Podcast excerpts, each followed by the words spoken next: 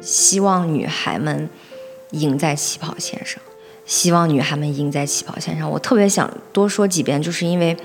这是我刚才说的，我不希望有这个弯路诶，因为如果说我从小接受到的教育，就是很多人在说，如果我们从小就看这种特别女性力力量的这种综艺或者是电影或者是女性角色，我们会是什么样子？我很好奇。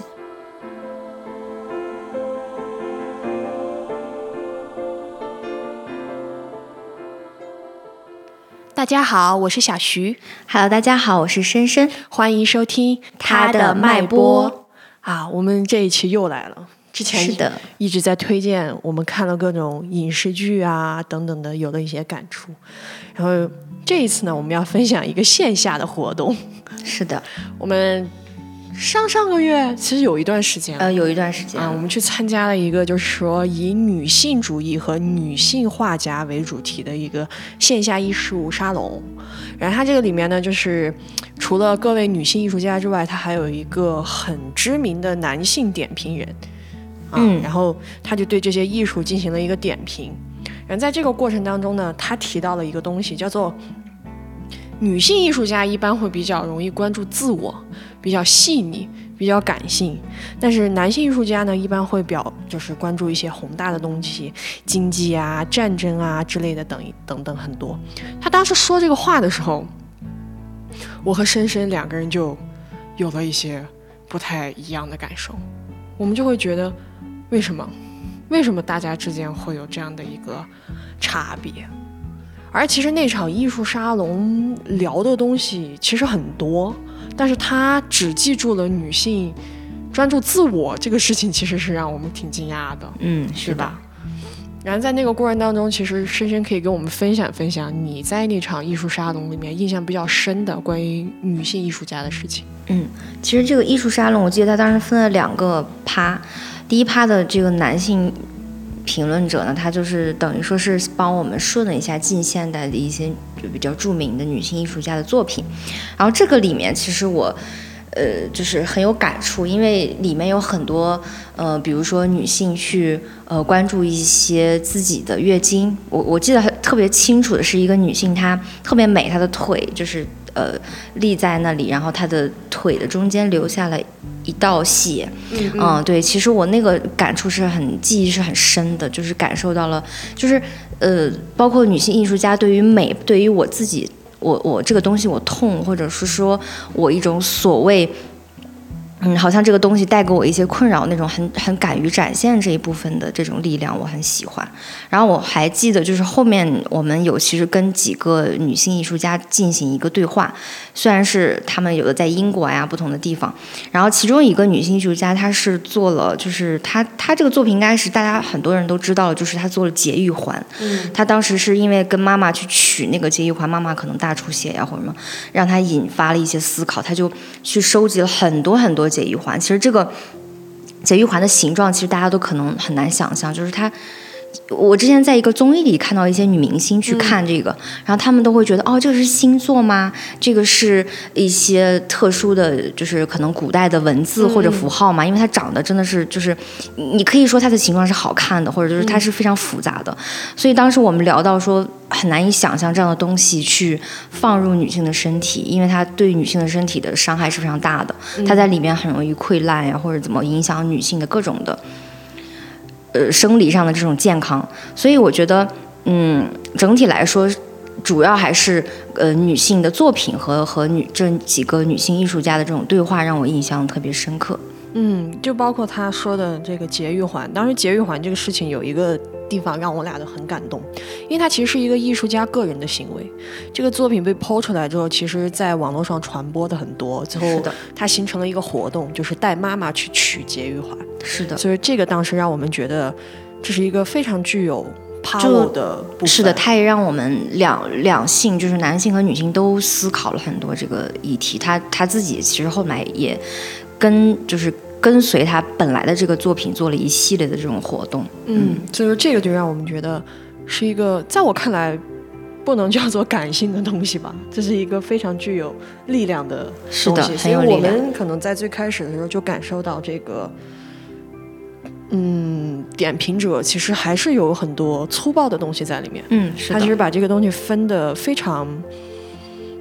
奇怪。嗯我觉得这个奇怪体现在，可能对于男性作者的作品或者画家，他是非常懂的，但是对于女性领域的东西，其实他们是不懂的。对，而且你能感受到他其实他看的时候，他也只看到了比较浅层的东西。对，然后这个里面的诗女性艺术家这种诗语，就是除了这个，就是说点评者对这个作品的不理解之外，我们在那个现场还有一个艺术家，嗯，名字我就不说了，其实他挺厉害的，嗯是那个，但是他呢，就是说，他他本身在一开始的时候，他没有那么强烈的欲望，说我想去做一个多么厉害的作品，怎么样怎么样。可能是因为他本身就很有天赋，所以说他小的时候，只要他一出作品，大家都会很关注。嗯但后来他结婚了啊，我知道是哪个，啊然后在这个过程当中，他。就开始感受到一个他没有感受到的东西。他举了一个例子，就是说当时因为她丈夫也是艺术家，对，当时他们要聊这种展的话，会请策展人或者是当地的一些厉害的这种艺术的分析呀、或者评奖的人来家里做客。然后做客的时候呢，他就说他清楚的记得，他就在那个地方端茶倒水，然后给他们做吃的。是的，你想，她本身是一个比较天才的人，嗯，但嗯后来她发现，在这个过程当中，大家只能看到她的丈夫，看不到她自己。是的，她的那种矛盾和崩溃就出现了。她自己其实都讲，她在最开始的时候，她一点这种女性和女权主义的思维她是没有的，但就是因为这个婚姻，就是说这个事情，她开始反思。那这是怎么回事？为什么你们看不到我，只能看到我的丈夫等等的？然后她就做了一个相对而言比较反叛的事情，她没有跟她丈夫离婚哈，但是她就是非常坚定的跟她丈夫讲，我一定要做展，嗯怎么样怎么样。所以说，她其实当时参加这个线下沙龙，是因为她下一周就要去做一个展了嘛。然后嗯是的就好像我记得是在，呃，一个地标建筑那儿，嗯还挺好的。就是当时我对这个事情印象很深的原因，是因为就是在我们看来，其实艺术家已经算是一个跟我们普通人不太一样的地方。是对吧？，在某种程度上地位是不一样的，但是在这种两性关系里面，他还是弱势的。对，其实特别是这个艺女性艺术家，你能感觉到她从小生活的环境里面，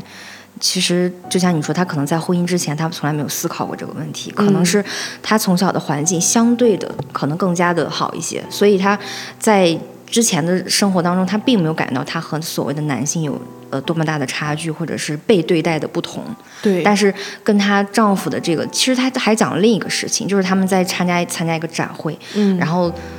其实她就是以艺术家的身份去的，只是她和她老公同时作为艺术家，但是可能别人在介绍她的时候，或者是她能感受到别人认为是你是谁谁谁的老婆，嗯，然后把他的职业、把他的作品全部给消失掉了，他特别受不了这个事情。对，所以当时的沙龙分享其实就是这些艺术家分享完自己分享完自己的作品，然后分享完了自己的感受，需要大家来说一个总结的时候，这位男性艺术家他就评论了这句话。其实我觉得就是他的说法是大家各有千秋，嗯女性可能更关注自我，然后男性可能更关注宏大的东西。嗯，其实深深当时听完这个话，心里的感受是什么？我只能说我当时有一丝的愤怒。我们去那个沙龙，更多是因为是一个观者，我可能还不是说，就是你和艺术家之间好像好像还有一层东西在。嗯所以，但是我我我的第一感受就是觉得，这位男性评论者，因为我看到他的头衔，他是研究美术史的，然后还是博士等等，嗯所以我能感觉到他在非常想要努力的去，就是美化他自己说的话，他认为他自己很客观。嗯他会说，呃，男性可能更加的呃关注这些经济啊、战争啊。他其实你能感觉到他在努力的拽，他不是那个想要觉得说女性关注自我就不好，或者是更、嗯嗯更低级一点，或者是更不高级一点的那种，就是他在努力的规避这样的感觉。嗯但是我一下就感觉到，就是他的浅层里面他是这么想的。对，对，就是就包括我能感受到他在看，就是因为前一趴的时候他在给我们介绍一些女性艺术家，就我刚才说到的，比如说女性在展现自展展现自己的月经，或者是有有些女性在展现，就是比如说乳房喷出乳汁的那种。作为一个女生来看，我感觉到是非常有力量的，就是特别原始生命力量的那种感觉，就是是让我非常激昂的。但是他可能感受到的就是非常浅层的，就是哦，女性有月经，然后她们好像这是一个麻烦，这是她们的痛，这是她们的弱。嗯但是我也能感觉到她更深层次，她也没有再去思考说女性的月经如果痛了，如果弱了，我们背后能做的支持又是哪些？嗯她可能没有去思考。嗯其实他评价女性艺术家的时候，她说的很简短，她就说比较关注自我，但是他自己说他就笑，他就怕别人误误解他，你知道吗？嗯嗯对，而且其实我觉得他在说那些所谓的宏大叙事的时候，我会感觉到一种虚无感，就是我会感觉，因为其实也看过其他男性艺术家的作品，就是呃一旦他们是接触这种经济、所谓政治、所谓各种啊的东西的时候，我能我我我会非常感受到他们那个中间是空心儿的，嗯是比较没有灵魂在的，就是它打动不到我。嗯就是也许你是非常宏大的所谓宏大的命题，但是它打动不到我。但是女性的这些可能跟我本身是女性也有关系。嗯当他们在展现自己的弱，展现自己对生命的理解的时候，那种冲击对于我来说是非常强大的。所以换一种角度来说，我我认为，如果从这个角度来说，生命是不是也许是比所谓政治经济这种外在的东西更要宏大的命题？当然，我们不是要去比较，我们没有去比较，但是我只是想说，呃，你你们看到的太浅层了，你们没有去深挖女性真正想表达什么。就其其实说实话，这些作品你根本没有看懂，你只看到了那那滴血。那那那个非常非常好像鲜红的血，但是你们没有去了解女性的月经到底是怎么样的。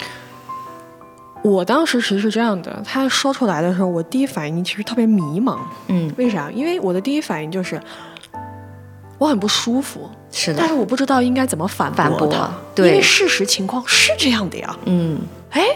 我当时就觉得，我说好像女性的作品，你总的来讲嘛，很笼统的说，它是很多都是从我出发的，对吧？那身上的某一个部位，或者说和女性息息相关的一些事件，嗯大家都是这样的。但是男性好像，比起就是说女性是那种从我身上发生了什么，男性好像更多的是我做了什么，或者我希望掌控什么，哎或者改变什么。他有一个这样的背后的逻辑。然后我当时就觉得，什么意思？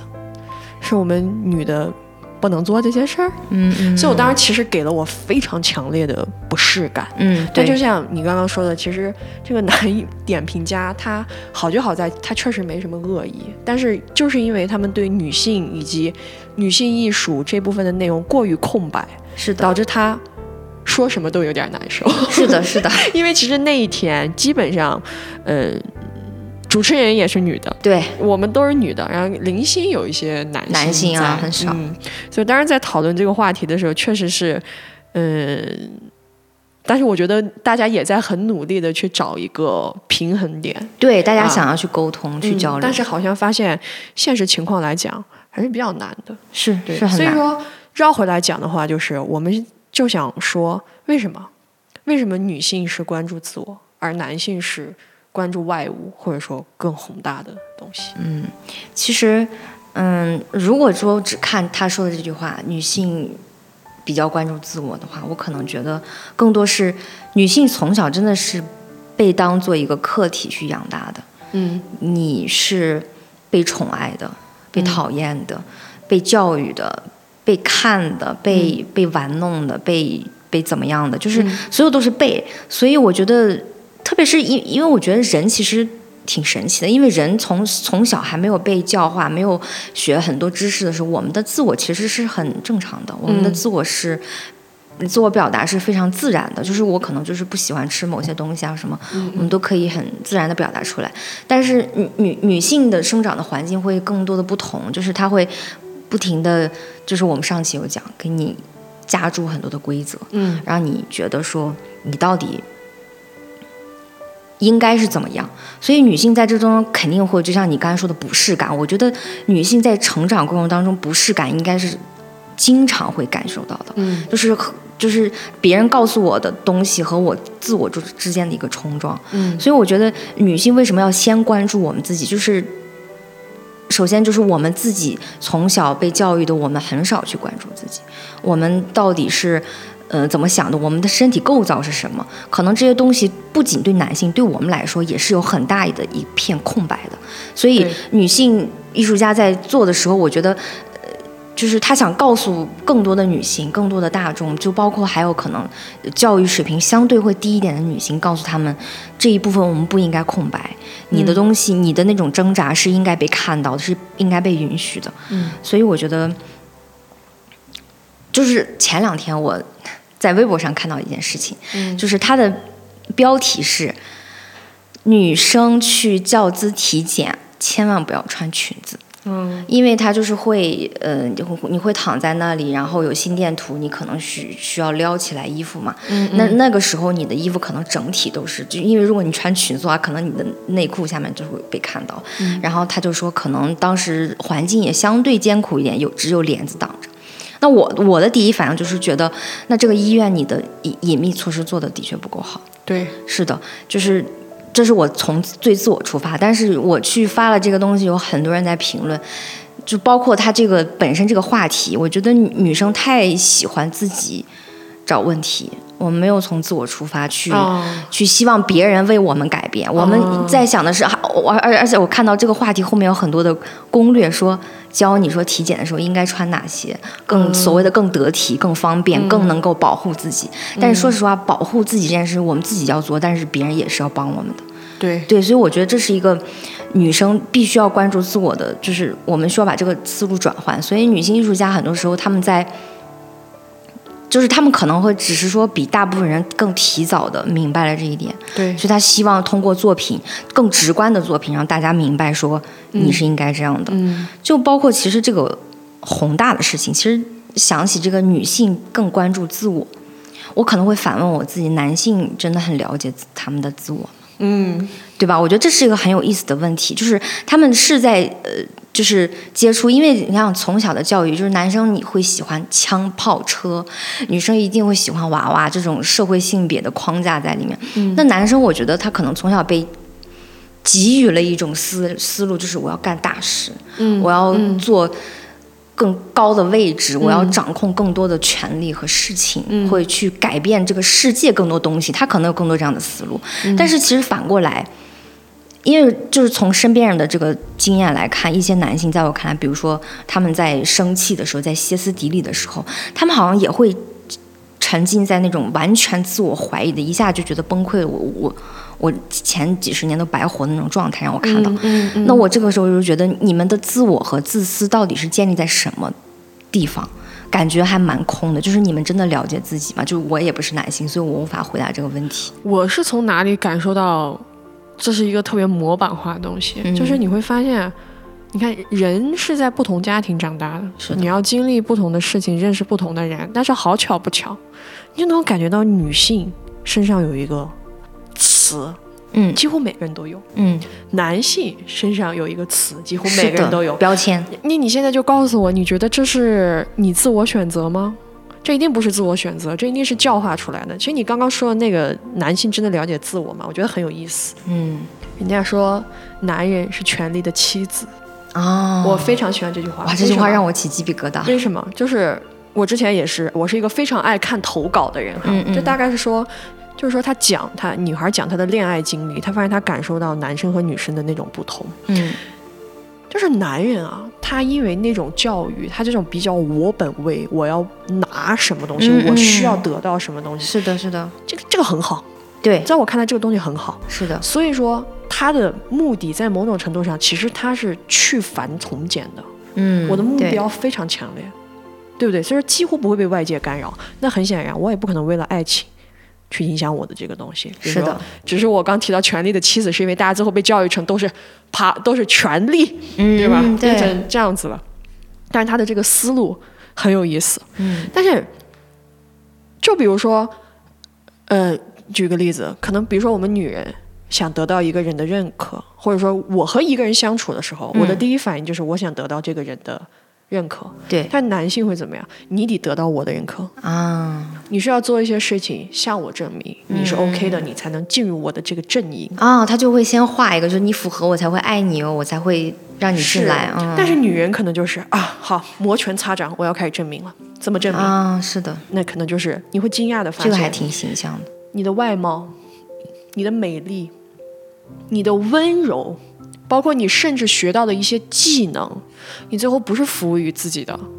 你是服务于他人的，那你可想而知，在这个过程当中，有的人可能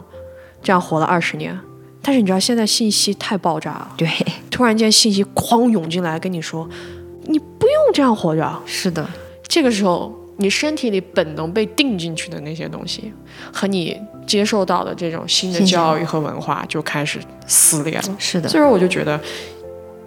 这个时候大家就会非常强强关注于自己的自我，就是我到底是谁，我想要干嘛，对女性未来。更愿意去表达自对己。我未来想干嘛，所以说就非常往里挖。是，然后在这个事情上面，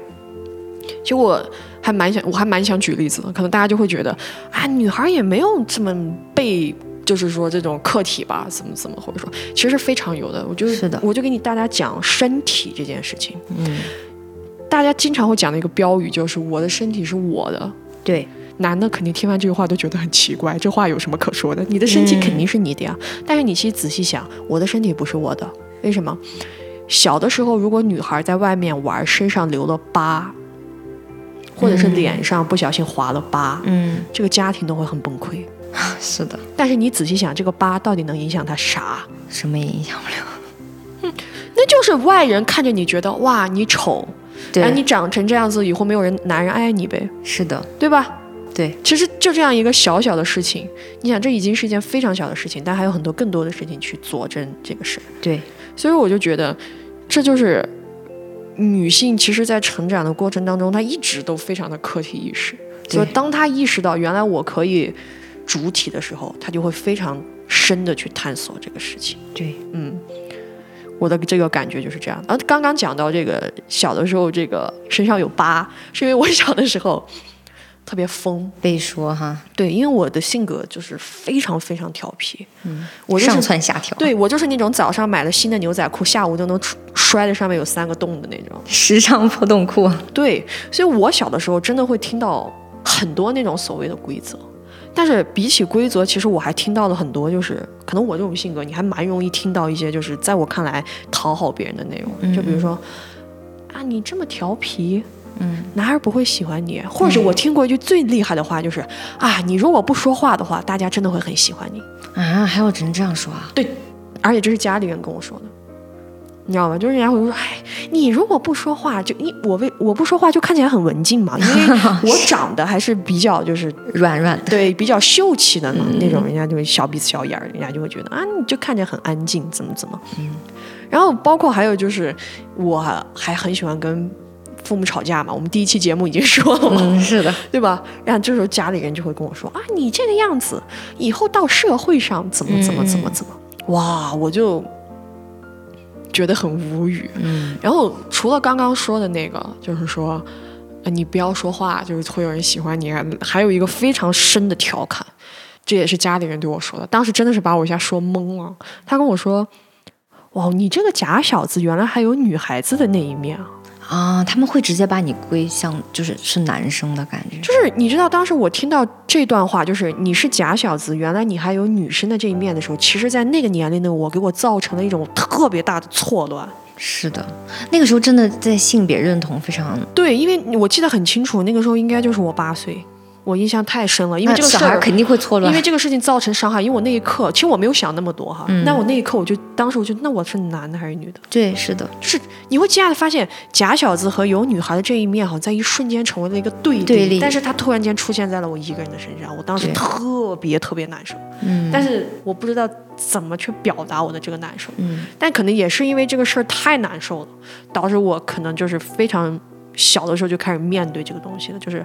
凭什么我不能这样？凭什么我又必须要那样？所以说。我小的时候就会听到很多关于这样子的内容，我觉得你小时候可能也听得多。因为就是你说那个不要说话，弄文静那个，我深有同感。其实从小就是家长说你要有礼貌，要冷静，就是这个要冷静这句话，其实我后来思考了很久。就我爸我妈经常会说我的一句是，你内心好像不够强大哎。但是我后来突然明白，他们这个内心强大意思是什么？就是别人任何的责难，甚至是侮辱，你都不能有任何的波澜。其实换句话就等于忍着，就是他们在告诉你，你应该忍着，就是你不能对这件事情有反应，甚至。然后你有了反应，就是说明你内心不够强大，你容易被别人刺伤。这可能就是我一直觉得我比较敏感的地方。其实现在我觉得，甚至我可能就没有那么敏感，我就是很正常的反应。但是他们会告诉你说，你的这些反应不该有，或者说是像我爸的，你不能顶嘴。其实那也不叫顶嘴，我只是在跟你有一就是在交流，我认为，但他认为是在顶嘴。嗯嗯。所以就是你刚才说那个。不要说话像女孩那个，其实我本身从小就是一个很乖、很文静的小孩了。但是你知道吗？他们还是会这样去跟你说，就是你不要顶嘴，你也不要有任何的情绪，你就应该都听着、都忍着。所以这就养成了我一种，就别人说什么我都觉得，就是我会内化，我会觉得我该忍着。这不是把你做情，这不是他们情绪有问题吗？是的，就是他们会认为你应该忍着，然后那那就是导致我非常害怕冲突啊或者什么的，就这种规矩。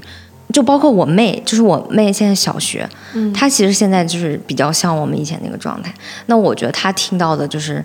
哎，虽然我可能没有听到太多，但是我听到这些规则，我真的是就是翻白眼，就是会跟她说，小女孩不要这样做。因为我妹妹吃饭的时候很喜欢，就是把腿。就像大哥一样 立在那里。你上去说了。对，然后她就是，然后或者是她从学校出来走路，就是也是很狂野的那种。但家长就一直会不停的给她强调说：“你是个小女孩，你不能这样。”我当时就觉得你们你们为什么一直要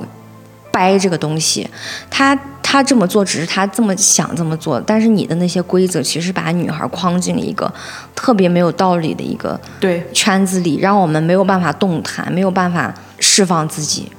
然后我觉得，特别是我妹妹那样的性格，我很怕他们说完这些规则之后，让她成为一个很拧巴的人，所以我就不停的在帮她去拆这种破除这些规则。嗯，是，我觉得，但是我觉得对你妹而言挺好的，因为有人先是的，但是我们小时候了，对，但是我们小时候就没有。那是从什么时候清晰的意识到啊？就这些东西跟我是不适配的。其实我感觉我当时听到我就觉得不适配。因为就是在听到的时候，你的主观和感性上，你就会非常的愤怒。然后你虽然也会内化了，觉得他们是父母啊，或者是他们好像说的也有点道理，然后你就会觉得说，那我是不是也要试着朝他们所说的那个方向去做？但是我的非常强烈的主观和感性告诉我，我的这个愤怒我压不下去，我的这个愤怒。他好像应该存在，我就会不停的反问我：这些情绪真的就不该出现吗？我就不能觉得别人说这句话是伤到了我，然后我去告诉他你不能这么说，对我说话吗？所以可能当时的那种不适感就已经让我觉得不匹配了。但是当时的我又小，然后对抗其他身边的大人没有任何的能力，所以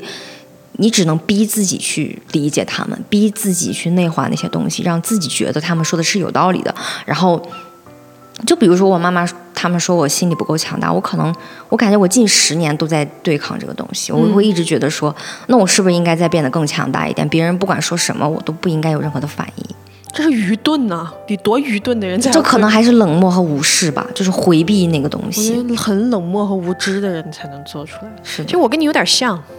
但是说到这儿，我就想起一个我之前看的一个日本漫画，心理医生还是什么，他大概讲的就是他们学校来了一个心理医生。然后不同的孩子跟这个老师发生的事情，它里面有一个内容就是说，如果一个人长时间在做违背自己本性的事情，嗯，他是一定会得病的。是的，就是心理疾病。对我跟你感觉很像，就是说，其实因为在我们很小的时候，父母就在提这些需求，是，对吧？身边的人都在给你提这些需求，不是说我到十八岁大家才开始提，对，从我听得懂人话开始就开始提，而且它是一些很日常的话，它不停的在向你输出。对，然后呢？那刚开始的时候，你就会觉得，哦，好像是吧？那爸爸妈妈说了，我就配合喽。对对，嗯，那大家说，瑞妍，你你怎么这么不爱穿裙子？那我就穿，那我就穿呗。但是我穿了之后，我就发现我很不舒服。嗯，我不喜欢，我不喜欢哎。然后妈妈可能会说，哎，你长大就怎么怎么怎么。但是那是我长大的事情啊，我现在不喜欢啊。但是我就会忍。就其实我妈经常讲说，我小的时候特别乖，但到青春期的时候就疯了，突然想炸掉。所以我现在就觉得我不是，虽然我小时候很多事我已经不太记得，但我觉得我小时候不是乖，是在忍。对，我在忍，我其实在忍很多东西。我只是想说，OK，这样子做你可能就我我不想引发冲突嘛，而且我也没有引发冲突的能力。而且我觉得小孩子那个时候是觉得，因为那个时候身边的大人其实就是你所谓的权威，他们说的话你就会觉得哦那是对的，对呀、我一定要去听。对啊，但是为什么你说的对的话让我都这么难受呢？对对，这个撕裂感特别的强烈。哦，然后这个东西一旦出现之后，我后来就，我觉得青春期的好处就在这里，就是我不管不顾了。对，我当时的感觉我就要跟你吵。对我就要做一个坏孩子，就又回到最开始。但好像就是因为啪这么一下，你才意识到，哦，我其实可以这样哎。嗯，其实我真的就是完全不按照你们说的东西，我相反来做，我也可以好好的活在这个世界上哎。而且我过得很舒服。然后我可能慢慢的在这个过程当中，在这个长大学到一些东西之后，开始慢慢接纳和理解自己了，对吧？像我们刚刚讲的，就是你可能开始对这个东西有意识，你对他说 no 是从那个点开始的，但是其实说完不，怎么把这些东西该去除的去除，对吧？该祛魅的祛魅，其实还是一件蛮难的事。啊，就像我说的，你接受了那么多年的教育，嗯，它是刻在你的 DNA 里的，嗯，对吧？那你觉得改变这些规则，你觉得是有可能的吗？我觉得改变规则的话，我相信它量变肯定一一定会转化成一定的质变。嗯首先可以先从我们就是自己做起，把我们自己脑子里所谓的那种撕裂感，就像你刚才说青春期时候，把它转过来。其实我是可以这样活的，其实我这样活，我既舒服，而且它没有什么不对，我也可以好好的活在这个世界上。嗯嗯，对，我可能会有一个这样的思维，就是非常直接。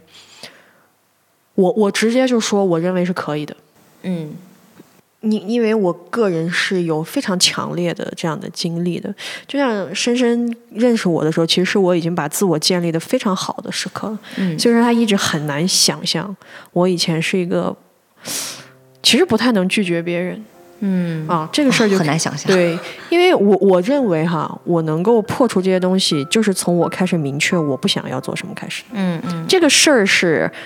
契机是什么？就是我当时大学毕业的第二份工作，嗯嗯、职场上特别有一个我非常讨厌的文化，叫酒场文化。嗯，嗯，在这个过程中，我实话实说，女生就是来陪衬，是的，女生是一种氛围。嗯，有的人他会配合这个啊，我不说什么，但是我肯定不会不会嗯啊。然后，当然在这个过程当中，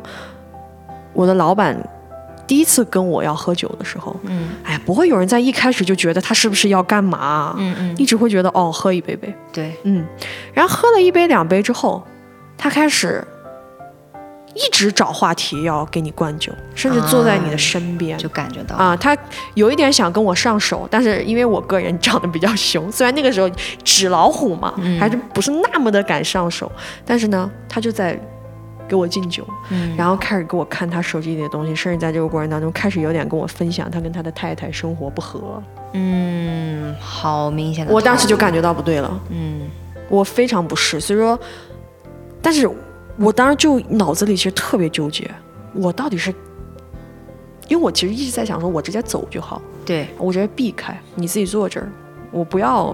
就是说，因为我觉得很尴尬，我不想那么明确的告诉老板，对，我不想那么明确的告诉你说我不想，为什么？因为我很清楚，如果我今天在这里没有配合他，我其实就要离开这家公司。嗯我我我们从实际的角度来讲，你不可能让老板离开公司，只有可能我离开公司。对，而所以我当时想了很，其实，在那个过程当中，我的思维其实很还挺激烈的。当时，所以最后我的结果结论就是，我非常严肃的告诉他，我不想喝了，你也不要跟我讲这些，我不想听。然后走了，然后在第二天的时候，我提交了那个辞职证明，啊，离职证明、离职申请嘛，是这样的一个过程。虽然说，其实，在这件事情，这件事情你仔细看，感觉好像爽的人是我，但是其实承受代价的人也是我，是对对吧？但是其实我没做错任何事情，是的，但是也是这件事情让我感受到的那个东西，就是，哦，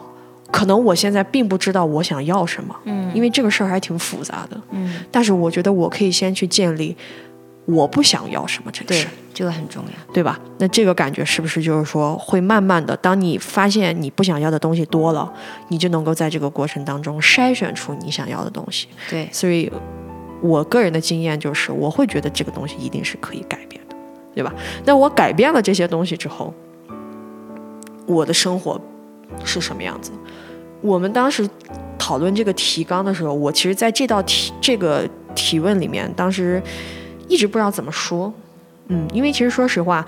并不是想象，对于我个人而言，并不是想象中的那么平静，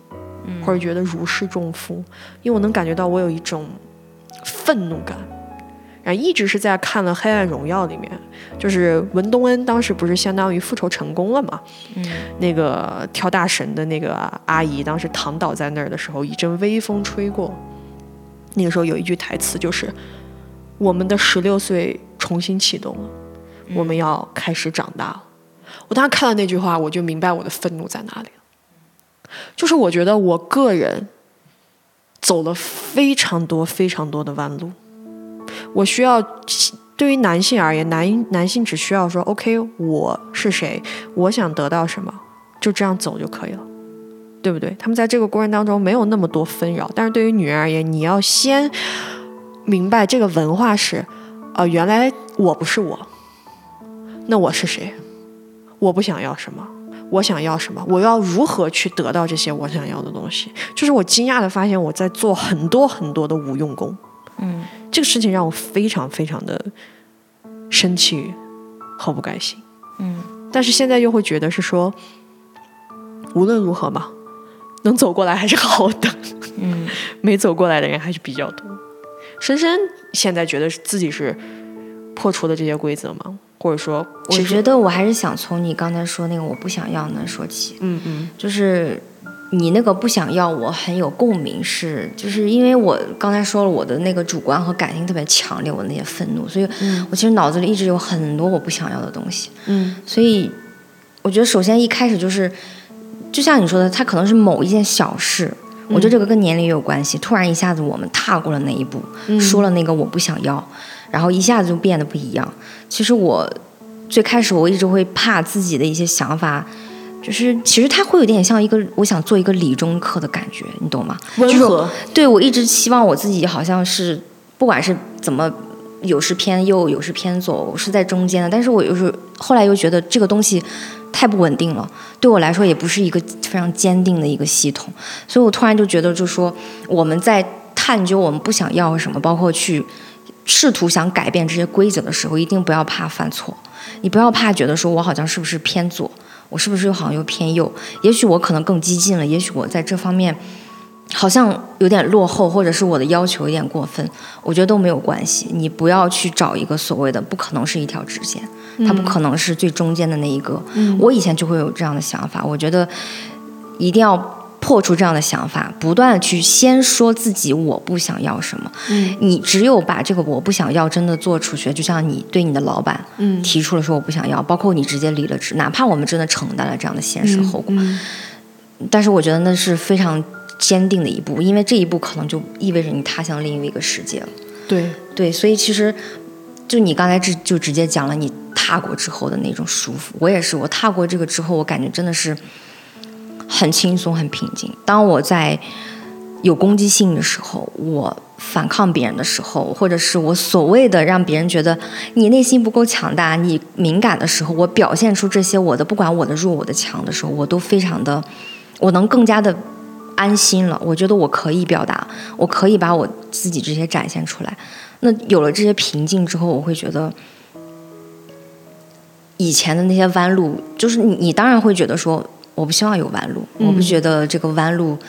就必须要走，这个弯路不走我就活不下去。但是你你你你也也会有一种心理，觉得这个弯路其实走的也值得。我现在因为我现在已经踏过去了，嗯嗯，所以包括我现在其实为什么我会不停的提到我这个妹妹，她还很小，然后我们俩，你想我们俩其实很有意思的是，我们俩的性格不不太一样，但是我们面对的父母是一样的，嗯，我们的家庭环境又非常的相似，嗯，所以我特别怕他走我曾经的那种矛盾的那种那种悬崖峭壁，所以我会希望说帮助我们年轻的一代，可能现在没有想通这些，还在非常拧巴自己，觉得我不敢说我不想要，或者是他甚至都没有去想我不想要什么的这些女孩们，去跟他们说你可以做，你你你，甚至有时候你不仅要鼓励自己，你要逼自己这么想，因为你只有逼自己有那个自我之后，你的路才会走得更加清晰。不然你可能到一定的年龄再往后的时候，你的那种迷茫再袭来的时候，我觉得和年轻二十多岁的迷茫就又不一样。对，其实就是你刚说这个逼自己要关注自我哈，这个点我觉得真的要提出来讲。为什么？嗯嗯，大家好像都觉得就是注视到自我是一件很棒的事情，对，很酷的事情。但是我要说的是，很棒很酷，那就意味着它很难，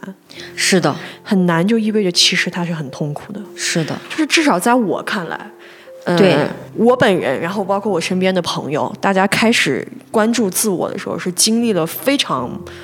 痛苦的一段时期的。对啊，对于我们那对于我们而言，睡不着觉简直是一件太正常不过的事情了。就是因为那个时候脑袋里的一切都跟爆炸了一样。对于那会儿的我而言，我觉得我真的是，如果说我以前跟这个世界有一个缓冲，嗯，但是那一刻之后，就可能我也在逃避吧，就是这个东西怎么怎么。但是后来我逼迫自己回正，我一定要看这个东西的时候，其实相当于你简直就是没有任何缓冲，狠狠的砰的一下砸到地上，对对，然后就是很痛。嗯，然后你而且会很严重的时候，可能会造成就是说你会整个否定你的所有，是的，因为你你会惊讶的意识到，原来我的之前没有一秒钟是为了我自己。对，你以为你是为了你自己，你知道这个感觉是很痛苦的。因为我之前看了一个俄国文学，俄国文学我们的好朋友，大概讲就是一个男人，嗯，五十多岁中年，他人生永远三点一线，房子也很小，然后只有直到有一天，他突然没有三点一线，他去了一趟公园，在这个公园里，他遇到了一个女孩，这个女孩跟他聊了聊天，后来没过两天，他在这个公园吊死了。啊，为什么呢？因为他通过跟这个女孩聊天之后，他惊讶的意识到，他前五十年的人生过得是如此的无趣、乏味，嗯，没有意义。嗯，然后这个事儿对他造成的冲击非常大，嗯所以，但是他在那个年纪，他实在无法承受。就是你要先接受，原来我不好。对，有一种先打破再重塑的感觉。对，你要把你自己整个击得碎碎的，然后你才能够重塑。那在这个过程当中，我想说的就是，大家真的忍耐一下。对，他一定会很痛苦，对但是你要明白，痛苦过后一定是非常好的一个。这其实是一种淬炼。你当你把这个东西忍过之后，你的人生才真正有可能去去往自己的旷野。就包括我也想到，就说，就当时我们痛苦的时候，包括现在可能一些年轻的小孩他在痛苦的时候，可能我们真的会不停地问为什么我这么痛苦。对啊，但是我我可能想告诉大家，就是痛苦很正常，嗯就是大家其实每个人都会像你们一样这么挣扎，但是你要明白，痛苦是件好事，意味着你在努力的让自己去向一个更好的方向。对，你你只要再坚持一下，真的就会跨过去。是正好是那个《百年酒馆》还是哪个美剧里我忘了。他说，其实你能感觉到一个经常挣扎和矛盾的人是充满力量的，因为他在不停的抵抗。对吧？那我也可以不抵抗，我不抵抗，我为什么要痛苦？我为什么要想那么多？但是可能对于我们而言，就会觉得，首先，我认为这个事情可以破除，破除的方法是什么？然后在这个过程当中，可能会遇到一些事情，嗯会让你感到感受到，哦，原来这个世界是另外一个样子的。嗯就十几岁的时候，我面对这个世界，和我二十多岁面对这个世界是不太一样的。嗯对吧？那如果要是现在我们的老话题，我们二十五六岁的年纪，你现在会怎么去思考这个事情？嗯我可能希望自己在不断的逼自己吧，在这个方面，嗯。因为我们还的确，比如说一些规则，一些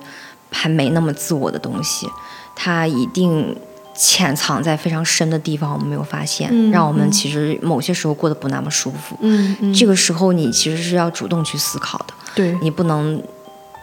就是所谓的摆烂，就是让它一次一次去重复是没有意义的。包括有时候去跟你的朋友去聊一些这些话题，你们其实可以冲撞出不同的角度，然后你可以换一个逻辑去思考你的自我到底是什么样的。嗯然后包括我觉得，可能到我现在这个年纪，我真的觉得，我一直特别喜欢说一句话，就是希望女孩们赢在起跑线上。啊对希望女孩们赢在起跑线上。我特别想多说几遍，就是因为，这是我刚才说的，我不希望有这个弯路诶，因为如果说我从小接受到的教育，包括我们这两天看的一个综艺《海妖的召唤》，对，就是很多人在说，如果我们从小就看这种特别女性力力量的这种综艺，或者是电影，或者是女性角色，我们会是什么样子？我很好奇。所以，当我看到我妹的时候，虽然。那不是我的孩子，嗯，但是我会有一种想法，就是说，如果我在引导他，我在不停的帮助他，他应该会没有需要那么多时间去挣扎吧？他应该可以把这个挣扎的时间肯定会挣扎，但是会缩短吧？他可能可能在他二十五以左右，他已经明白了一些事情，他就可以更自在的活着了。嗯，对，是的，我跟你有点像。对于我而言，我觉得可能这已经是一个课题了。为什么？就像我说的，我其实要跟我的本能去抵抗，而且这个本能是在你年幼无知的时候写在你的身体里的，那它肯定就一定要比后天影响，对，栽的深的多得多。所以说，在这个过程当中，我会认为是一个需要我花很长时间去不停的反思、不停的去改变，然后不停的去对抗的事情。任重而道远，但是我会觉得它是一个非常有意义的事情。对对，大概就是一个这样子的感觉。其实这期节目我们俩聊的时候想了很多，因为这个课题对于我们而言真的还挺重大和有意义的。对我讲的时候情绪也比较激动，对，所以我俩一直在想说，哎，要不要通过不同的事件。因为我们以前会经常聊观点嘛，对，就想说这次要不要来聊一聊心路历程，嗯啊，想让说寻找到更多跟我们一样可能有共鸣的朋友们，然后能够听到这期节目，对，啊，如果大家听到这期节目之后觉得是确实有一定的帮助，对，让大家至少能够感觉到你不孤独，嗯的话，我就觉得特别的好。然后说到最后啊，还是希望大家能够多多嗯关注我们，然后如果有好玩的想法和感受，其实可以分享给我们。希望女孩们可以赢在起跑线上。OK，好，那本期节目就到这里啦，我们下期再见，拜拜，拜拜，感谢大家。